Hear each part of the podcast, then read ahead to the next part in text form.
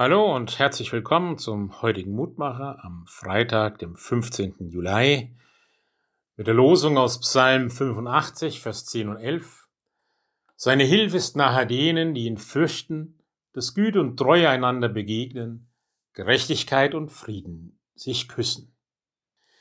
Das erleben wir diese Tage sehr häufig, dass in politischen Dingen oder auch in anderen Fragen Menschen verbal und manchmal auch in Taten aufeinander einprügeln. Es ist manchmal gar nicht mehr möglich, die Meinung des anderen zu hören. Manchmal verhalten sich alle, als ob man sich in einem Glaubenskrieg befände. Und dann hat man sich nichts mehr zu sagen. Eltern und Kinder verstehen sich nicht mehr. Böse Worte fallen, Türen werden zugeschlagen und Beziehungen zerstört. Doch haben wir alle in unserem Herzen die Sehnsucht, dass das alles anders sein kann. Dass wir einander verstehen, dass Güte und Treue einander begegnen, wie es in unserem Psalmwort heißt, Gerechtigkeit und Frieden sich küssen. Das ist viel mehr als ein bisschen Frieden, also ein bisschen Wärme.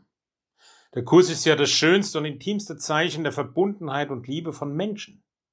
Und wenn Gerechtigkeit und Frieden sich küssen, dann ist der wahre Frieden da. Das hebräische Wort für Frieden, Shalom, meint einen Zustand, in dem es sich geborgen leben lässt. Shalom ist die intakte Beziehung zwischen den Menschen und auch mit Gott. Und unser Bibelwort zeigt uns auch, wie es zu diesem Frieden kommt. Gottes Hilfe ist nahe denen, die ihn fürchten. Gott fürchten hat in der Bibel nichts mit Angst zu tun.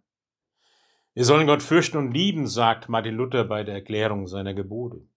Gottes Furcht hat mit Liebe zu tun. Es geht um eine persönliche Liebesbeziehung, um das Vertrauen zum lebendigen Gott.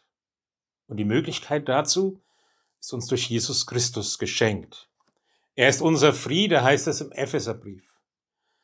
Durch sein Tod am Kreuz und seine Auferstehung hat er unsere zerstörte Beziehung zu Gott geheilt. Er hat uns mit Gott versöhnt.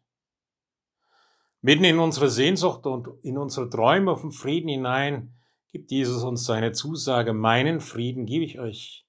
Nicht gebe ich euch, wie die Welt gibt, aber euer Herz erschrecke nicht und fürchte sich nicht. Weil er uns zusagt, dürfen wir darauf vertrauen, zerstörte Beziehungen zwischen Menschen, Gräben, die aufgebrochen sind, können heilen, wenn Jesus uns Vergebung schenkt, wenn sein Friede in unser Herz einzieht.